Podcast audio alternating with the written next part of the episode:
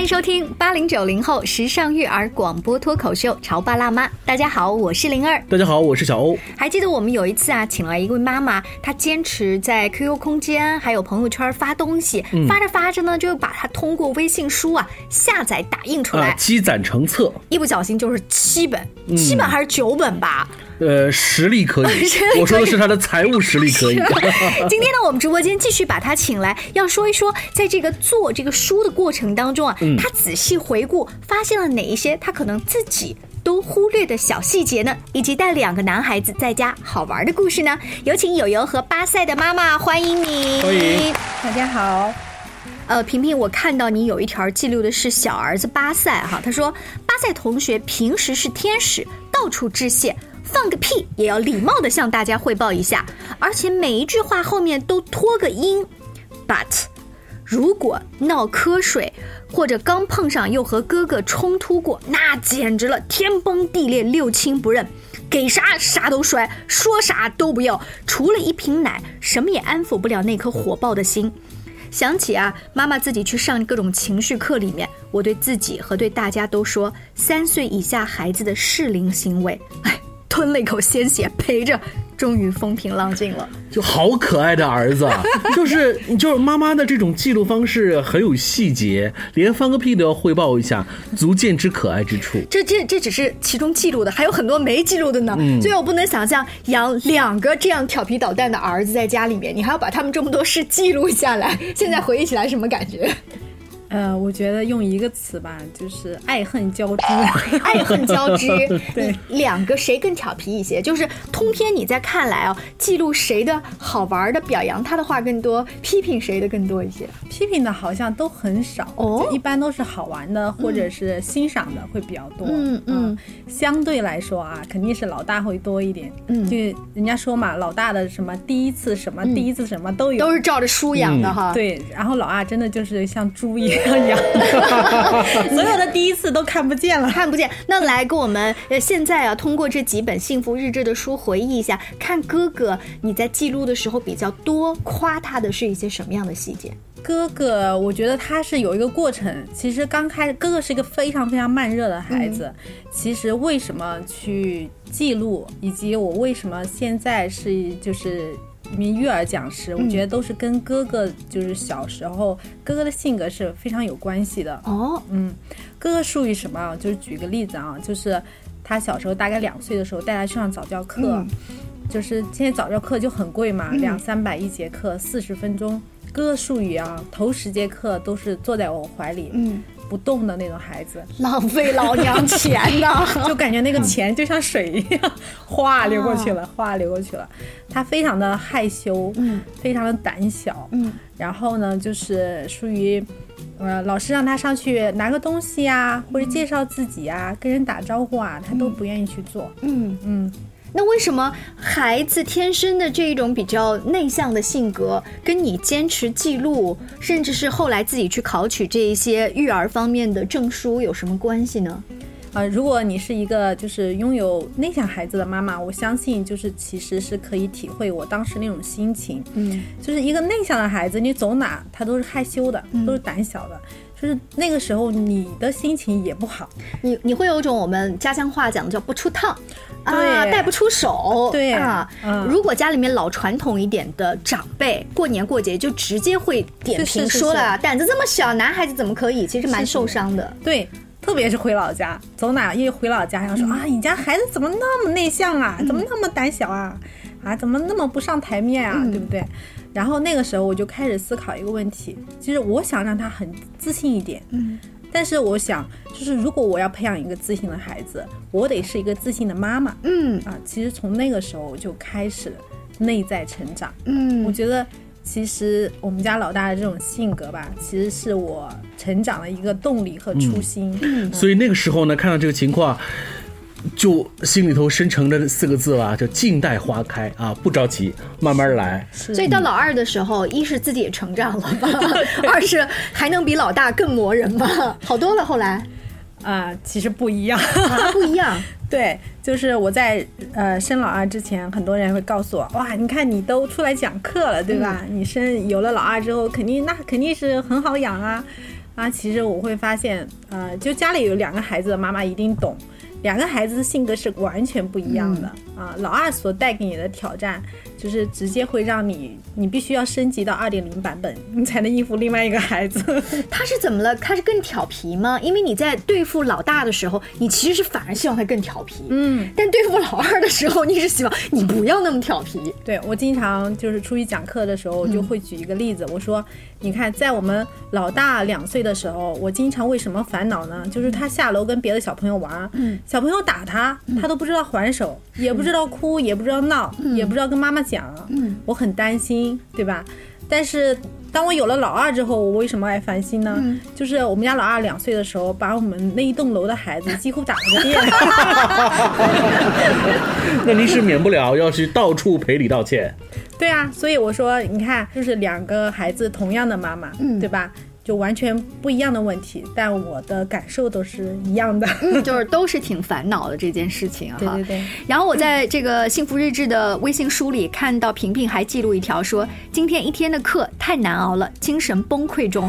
这个课肯定是说他自己出去当老师，给其他家长上课哈。他说刚到家，两娃在用玻璃画笔画画，很美好。嗯，这美好啥呀？这待会咋打扫啊？我的第一反应就是这个。但是你看到的是美好哈。我发现你的这个书里记录了很多跟孩子做手工劳动的。你大概是从小就是自己动手能力很强，还是喜欢画画、做这种 嗯工具的的妈妈吗？在我们家老大，我记得上幼儿园的时候，然后我我被他们幼儿园老师嗯命名为叫最心灵手巧的机器猫妈妈。机器猫妈妈，就是幼儿园里面开展什么活动，缺什么东西，缺什么手工，嗯。我们家总会拿出来。但是为什么我我会成长为这样一个妈妈？我并不是生来就会做手工，是因为你的工作相对来说不那么繁重。呃，也会，就那个时候其实几乎是全职的状态了。啊、嗯但是还是因为老大嗯。他的性格很慢热，嗯，呃，那我就看了很多书，因为我想让他有个打开的状态。嗯。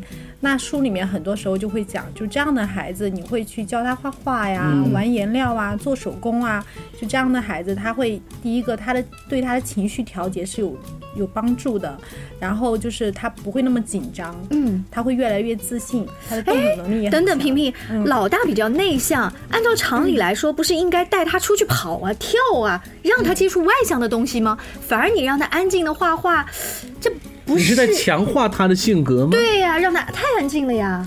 所以，其实对内向的孩子要发展内向的优势，而不是去改变他。哦，当然，他也有他也有户外活动，嗯啊、但是我们传统意义上对于内向的孩子总想改变他，嗯但其实研究表明，一个内向的孩子，他长大就是一个偏内向的人，嗯啊、他有很多方式，他就是跟外向不一样。嗯那我们针对内向的孩子，就要去发展他的优势。嗯其实他的很多优势就是专注力很强，他能安静的下来。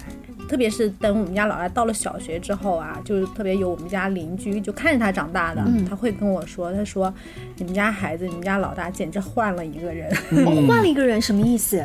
就是从表面上看，他他现在的状态是非常的自信，嗯嗯、能够非常打开。嗯嗯，可以跟别人打招呼，不用再躲在妈妈身后了，回老家长脸了，是不是对？对，就是是一个非常勇敢、非常自信的孩子，但他依然是内向的和。嗯啊，但小时候帮他的就做手工啊、画画呀、玩颜料这些，嗯，都有帮助他去发展他的内在优势吧。哦，这是一个你自己一开始做呃这个新手妈妈之前并不知道，因为你刚刚说你也焦虑过，嗯后来慢慢的去看书，嗯。然后不断的请教老师，自己又去学习，对体会到了，不断的琢磨到，今天中午午休的时候呢，我正好去楼下的便利店去买了东西，出来的时候突然听到了一段对话，很认真的对话哦，是怎么回事呢？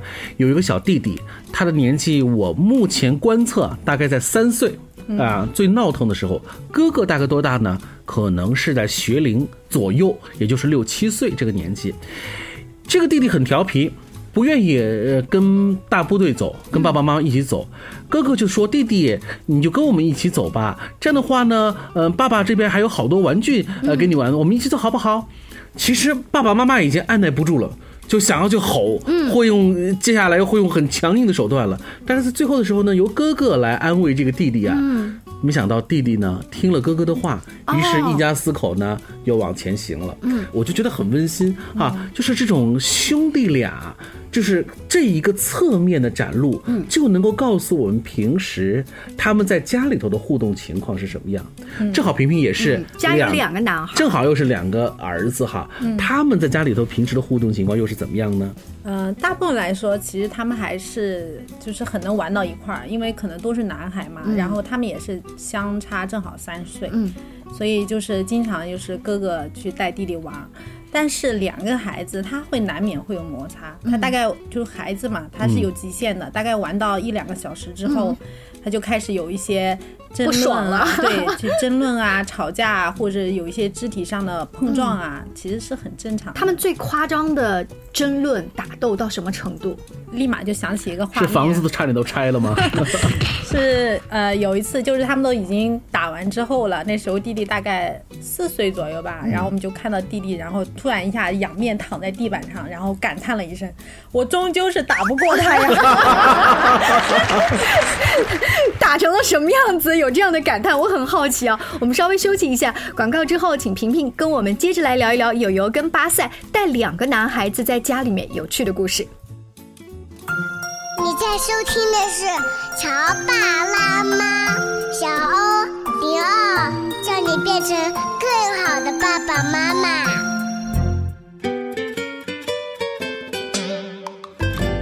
欢迎大家继续锁定《潮爸辣妈》。今天小欧跟灵儿在直播间为大家请来了青少年成长指导师郭萍萍老师。友友跟巴塞两个男孩子相差三岁，可以玩到一起，也可以打在一起。嗯，现在这个年纪啊，我觉得弟弟还有一点点弱势，就我终于打不过他呀。什么时候才能打过？大概过了青春期，个子都长起来的时候，就不存在这样的事儿了哈。战斗力就会相同了。弟弟很吃亏吗？平时？呃，也没有，都还好。嗯啊，但其实其实两个孩子，呃，大家一听你有两个孩子，有两个男孩，其实最开始关注的可能就是，那他们打不打架呀？我都会告诉他们，不打不正常，打才是正常的。哎，难道你心里头就没有一种给自己两个儿子设定的一个最幸福美满的模式？用四个字的成语来形容，叫做兄友弟恭。那是想的太美好了，因为平平在上半段的时候说，哥哥还算是一个比较内向慢热的孩子，他不是上来就张牙舞爪的欺负弟弟啊哈，因为在家里面这种战争会不那么多，但是家里面他总是会有一些小戳小捣的毛病哈，矛盾呐，你们家更多是因为什么？公平吗？夺爱吗？还是什么？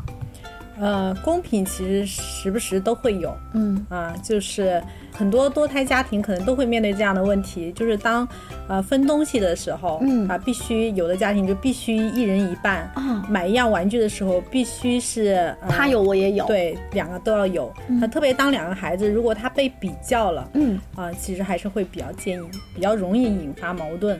被比较，我觉得你们家比较 比较麻烦的一点是哥哥，因为他比较乖，所以他肯定。是大多数人会表扬的，只要他不出去啊，在小的时候跟老跟别人打招呼这件事情被爷爷奶奶批评，他大多数会被当成别人家的孩子哦。嗯嗯，像如果在吃饭的时候啊，姥姥姥爷也在嘛，然后如果姥姥说：“哎呀，弟弟你就吃，你稍微吃快一点，你看哥哥都快吃完了。”嗯啊，这个时候可能弟弟就开始啊就不耐烦了，嗯，然后或者是弟弟就开始猛吃猛吃这种那种状态，然后哥哥呢？觉得被姥姥支持到了，他就会讲：“哎呀，你就不能吃快一点吗？”就开始批评弟弟。哦，啊，这个时候弟弟就开始生气了，然后就演发成两个孩子的战争。嗯嗯。那这个时候，作为妈妈，就是不管他，让他们自然而然的，就是吃饭这种事，反正每天都会发生，我还每天去管他们吗？就过去了算了，还是说你会有什么方法介入啊？呃，如果没有，就是两个人。冲突不是很大的话，也就就随他啊，因为有老人在嘛，也要尊重老人的这个育儿方式嘛。哦啊，如果他们真的是想要起冲突了，或者因为这个事情很介意了其中一方，那我有可能会站出来去说一些话，就是给到他们各自的肯定和鼓励吧。嗯，就是哥哥在哪方面做得好，嗯，那弟弟虽然吃的慢，但弟弟吃的很仔细呀，嗯，对不对？弟弟吃的就没有呃撒饭粒啊等等。就是让他们感觉到各自都有被肯定的地方，嗯然后而不是说去比较一个好一个就不好。嗯，哎，这招，就我们再想一下，如果是那个吃饭比较慢的弟弟，会被同理到，心里会舒服很多。嗯嗯，嗯所以他就不会说因为这个比较一句话，然后最后其实是。大人的看法影响了孩子们，然后导致了这个两个孩子他们开始起了冲突。嗯，我们再聊一聊关于学习的事儿吧。我觉得可能是每一个家长都会关注，尤其是最近哈，我们知道通过这个双减政策的这个出台，我觉得对于像两个孩子的妈妈，呃，听到这个消息，应该对你来说是一个很好的一个消息吧？啊，是的，嗯。我们家孩其实对我们家孩子没有太大的影响，嗯，因为老大上小学了嘛，我们老大是没有没有上什么培训班，就在之前也没有上什么没有，培训班，对，没有。嗯。嗯，当时是怎么考虑的呢？嗯，当时我的考虑是，其实我觉得如果他能够把就是本身学校里的内容学好，然后因为他还处于低年级的状态嘛，然后呢，就是他能够在这个过程中养成一些比较好的学习习惯，我觉得对他来说就已经很不错了。嗯，嗯，所以实践证明，然后孩子这一段时间，又因为他你说从小他的专注力比较好，你没有给他加很多的课业外的负担，他整个的学习的状态就越来越好。嗯，他的状态还是可以，他至少不会说就是因为压力很大，就是有的孩子会压力很大，例如，呃，头天上课上很多，第二天上课犯困啊。所以老大基本上还是更多的时间是可以放在学校和在在家庭内的。我身边啊，正好有两个小哥俩。其实这些小哥俩平时从礼拜一到礼拜天，总共相处的时间平均每天可能也就不到一个小时左右。嗯，因为也就是各自上学哈，就各自上学，然后不仅是各自上学，还有各自的档期，嗯不同的血压交错的兴趣班。那对于他们的父母来说，这是一个巨大头疼的问题；对于兄弟俩来说呢，又是一个完全不能在一起相处的一个问题。所以这个双减政策出来之后呢，现在这兄弟俩呢，可想而知，每天就会有更多的这个相处的时光了。嗯，所以我想，呃，平平的两个儿子，刚才我听到了一句话，他说他们俩平不能在一起，呃，超过两个小时。嗯，当时他说完这话的时候，我就想，哇，每天有这么长时间在一起吗？就这一点本身就跟其他的家庭看来还不太一样的。嗯，他们家不需要说把老大送去这个培训班，然后呢，爷爷可能要再送老二去那个兴趣班，这样子相互对交叉的时间。对，然后有很多人看我朋友圈嘛，就是我们家是，呃，每次就是他放完学嘛，他放完学他自己就在家写作业了，我是不陪他写作业的。嗯，吃完饭大概六点半，六点半的时候，这个时候就会要么他们俩自己玩，嗯要么我带他们玩，玩手工啊什么的。然后就很多人给我留言，哎，怎么你们家孩子都上小学了，还有还有这么闲的时间还，有时间玩手工，还每天都玩。我说对啊，我们家就每天很规律，嗯、然后从七点到八点就是玩手工。然后就是游戏的时间，然后八点钟准时洗澡，嗯洗完澡然后上床，上床干嘛？就是阅读时间，嗯有时候我给他们读，有时候老大自己读，有时候哥哥给弟弟读书。所以你看，呃，刚才他说的这些东西，基本上都是兄弟俩可以在一起的时光。啊，对，呃，难怪他们说超过两个小时会打架。嗯在一起时间太长了。真的是在一起时间太长了。不过你话又想想看，每个人都有自己的成长轨迹哈。到了十青春期之后，到了十八岁考大学之后，这兄弟俩也就算是。算是天各一方的分开了，未来在一起说共同，我们还能够再去睡一晚上的时光，嗯，其实都很有限。是的，特别是男孩和男孩之间，还不像姐妹之间。没错，对对对所以如此看来，呃，家里头有二孩，未来有三孩的家庭，真的要更多的考虑考虑，要要我们这个小姊妹几个。更多的融洽在一起，双减是一个很好的机会。是就利用这次大的政策的改变。谢谢平平做客我们的直播间，更多关于亲子育儿、两性关系的话题，也可以持续关注潮爸辣妈。下期见，拜拜。再见。